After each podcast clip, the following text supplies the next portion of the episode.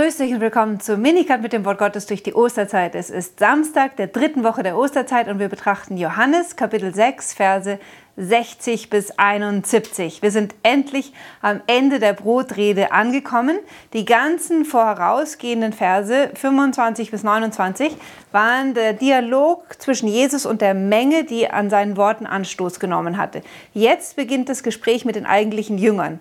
Und, oh Schreck, die Jünger zeigen zu einem großen Teil die gleiche Reaktion wie die anonyme Menge. Die Jünger sind also keinen Deut better, besser. Sie, ähm, sind, sie fangen genauso an zu murren, sie sind skandalisiert von den Worten Jesu, sie demonstrieren Unglauben und verlassen ihn. Hören wir aufs Evangelium. Viele seiner Jünger, die ihm zuhörten, sagten, diese Rede ist hart. Wer kann sie hören? Jesus erkannte, dass sie darüber murrten. Interessant, die Jünger reden untereinander und der Evangelist zeigt uns Jesu Allwissenheit, der weiß, was sie untereinander denken und besprechen. Und sagte, daran nehmt ihr Anstoß, was werdet ihr erst sagen, wenn ihr den Menschensohn aufsteigen seht, dorthin, wo er vorher war. Die Jünger nehmen Anstoß an der Tatsache, dass Jesus gesagt hat, ich bin das Brot des Lebens, das vom Himmel herabgekommen ist. Also mit Jesu Behauptung, dass er präexistent ist, theologisch ausgesprochen, also dass er schon existiert hat, bevor er Mensch geworden ist. Das ist für die Zuhörer der Skandal, den wir bis heute glauben und für den wir genauso Anstoß ernten bei den Menschen, dass wir glauben, dass Jesus von Nazareth der ewige Sohn Gottes ist, der von aller Ewigkeit existiert und in Jesus Christus Mensch geworden ist genau daran nehmen jetzt auch die Jünger Anstoß. Und Jesus sagt, wenn ihr schon daran Anstoß nehmt, an der Idee, dass Gott Mensch werden kann, um wie viel mehr werdet ihr dann skandalisiert sein, wenn ihr mich dorthin zurückkehren seht, woher ich, wo, ich hingekommen, wo ich hergekommen bin. Das ist natürlich einerseits eine Anspielung auf die Himmelfahrt. Sehen die Jünger die Himmelfahrt? Diejenigen, mit denen er jetzt gerade spricht? Nein, die Himmelfahrt werden nur sehr wenige sehen. Was sie aber alle sehen werden, und das meint Jesus hier eigentlich, ist seine Kreuzigung. Denn wie kehrt der Menschensohn zum Vater zurück? Der Rückweg, den er wählt, geht über das Kreuz. Und das ist der Skandal, den kaum einer ertragen kann. Die Tatsache, dass Gott nicht nur Mensch geworden ist, sondern sich auch noch freiwillig für unsere Sünden hat kreuzigen lassen. Das ist so skandalös, dass ihr sogar nicht wenige Theologen heutzutage noch findet, die das einfach leugnen.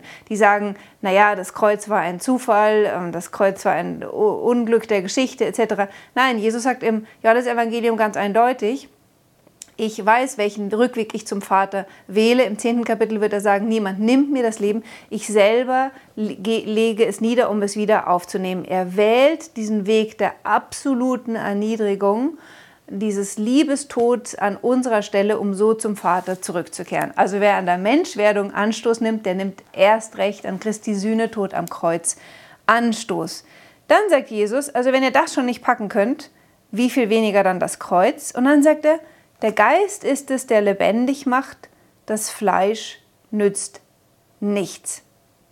Das bezieht sich natürlich einerseits darauf, dass Jesus sagt, wer mein Fleisch nicht isst und mein Blut nicht trinkt, hat das Leben nicht in sich, denn irdische Speise kann uns nicht das ewige Leben äh, besorgen, wenn auch im Silicon Valley auf äh, unrastbare Weise daran gearbeitet wird, den Menschen unsterblich zu machen. Ihr seht, von all das her, die ältesten Mythen, alle beschäftigen sich mit der Frage, wie kann man den Menschen unsterblich machen? Und das ist die Hybris des Menschen im 21. Jahrhundert zu glauben, dass wir das mit Technologie hinkriegen könnten. Jesus sagt, das Fleisch nützt nichts, nur der Geist ist es, der lebendig macht. Wie bekommen wir diesen Geist? Auf, auf unübertreffbare Weise in der Eucharistie, wenn wir eins werden mit ihm. Aber es ist nicht der einzige Weg und das ist auch nicht der erste Weg, denn die Eucharistie ist der Höhepunkt im Glauben. Dem geht zuvor das Geschenk des Glaubens. Das Geschenk des Glaubens ist ein Geschenk vom Heiligen Geist. Und wie bekommt man dieses Geschenk des Heiligen Geistes? Antwort im heutigen Evangelium. Die Worte, die ich zu euch gesprochen habe, sind Geist und sind Leben. Die Worte Jesu Christi sind tatsächlich nicht einfach nur Menschenworte, sondern sie sind nach dem Zeugnis der Schrift das Wort Gottes selbst inspiriert durch den Heiligen Geist für uns aufgeschrieben. Und weil es Worte sind, die direkt vom Heiligen Geist inspiriert sind, haben sie die Macht, uns aufzubauen. Ja, es ist das Wort, das uns rettet, heißt es bei Paulus. Entschuldigung, im Jakobusbrief. Es ist das Wort, das die Kraft hat, uns zu retten. Und im Hebräerbrief heißt es, dass dieses Wort lebendig ist wie ein zweischneidiges Schwert. Es durchdringt Seele und Mark und geht bis ins Innerste des Menschen.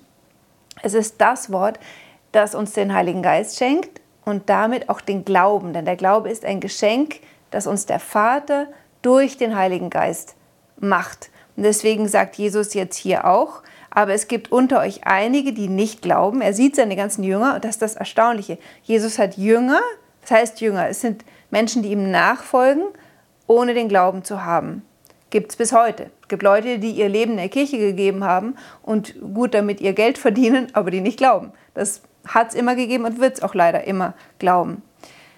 Jesus wusste nämlich von Anfang an, welche es waren, die nicht glaubten und wer ihn ausliefern würde. Anspielung auf Judas. Und er sagte, Deshalb habe ich zu euch gesagt, niemand kann zu mir kommen, wenn es ihm nicht vom Vater gegeben ist. Das sagt er jetzt zum dritten Mal, das ist ihm wichtig. Der Glaube ist ein Geschenk, das uns der Vater macht. Das heißt erstens, wenn du dieses Video anschaust und dich für Jesus interessierst, wow, überleg mal, was das heißt. Das heißt, der Schöpfer des Universums, der Vater im Himmel, persönlich hat dir diesen Glauben geschenkt und zieht dich zu Jesus. Wie schön ist dieser Gedanke, dass der himmlische Vater mit mir beschäftigt ist und ich weiß es, weil ich eine Sehnsucht nach Jesus habe.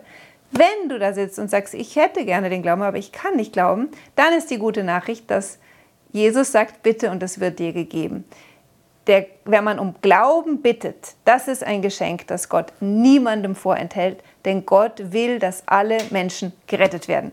Den Glauben findet man nicht, wenn man am, am Computer sitzt oder im, im Lehnsessel und sich Enzyklopädien durchliest. Den Glauben an den Menschensohn bekommt man, indem man sich hinkniet und sagt, himmlischer Vater, ich will glauben, bitte schenke mir den Glauben. Und für uns, der der Glaube geschenkt ist, gilt auch, wir müssen für die anderen Menschen beten. Wir können stellvertretend für andere um dieses Geschenk bitten. Wer bittet, dem wird gegeben. Und ich glaube, wir alle kennen genug Menschen, die das Geschenk brauchen. So, nachdem Jesus das gesagt hat, zogen sich viele seiner Jünger zurück und gingen nicht mehr mit ihm umher. Sie können weder den Skandal der Menschwerdung ertragen, noch seine sehr starken Worte über die Eucharistie. Und das ist damals wie heute nicht anders. Es ist der Grund für viele Menschen, sich von Jesus abzuwenden. Stört Jesus das? Schraubt er seine Lehre runter? Sagt er, das habe ich nicht so gemeint. Äh, die Eucharistie nur ein Symbol, wie man manchmal in der Kirche leider hört, wenn die Leute bei der Kommunionausteilung sagen, gesegnetes Brot. Nein, das ist eine Lüge. Es ist der Leib Christi. Jesus nimmt nichts von dem zurück, was er gesagt hat, sondern im Gegenteil, er sagt zu den Zwölfen, wollt auch ihr weggehen? Und jetzt kommt das schöne Glaubensbekenntnis von Petrus. Bei den Synoptikern, Matthäus und Markus, haben wir das in Caesarea Philippi. Jesus sagt, wer glauben die Leute, dass ich bin? Und sie sagen, die Leute glauben dies und das und das. Wer, ihr aber, wer glaubt ich, dass ich bin? Hier ist das gleiche Bekenntnis von Petrus, nur in einem anderen Kontext. Jesus sagt, wollt auch ihr weggehen? Und jetzt ist es Petrus, nicht zufällig Petrus, der Fels der Kirche, der antwortet, Herr, zu wem sollten wir gehen? Du hast Worte des ewigen Lebens. Wir sind zum Glauben gekommen und haben erkannt, du bist der Heilige Gottes. Jesus erwiderte, habe ich nicht euch, die zwölf, erwählt? Die Erwählung ist der Geschenk, das, damit kommt auch das Geschenk des Glaubens und Jesus bringt hier zum Ausdruck, dass er genau weiß, wen er erwählt hat und er hat auch den Judas erwählt. Und obwohl dem Judas es geschenkt geworden ist, hat er trotzdem Jesus verraten. Das heißt, selbst wenn man den Glauben geschenkt bekommen hat, schließt es nicht aus, dass man immer die Fähigkeit hat, Jesus dennoch zu verraten. Und deswegen betet man täglich darum, dass der Herr unseren Glauben stärken möge. Herr, ich glaube, hilf meinem Unglauben. Deswegen praktizieren wir unseren Glauben.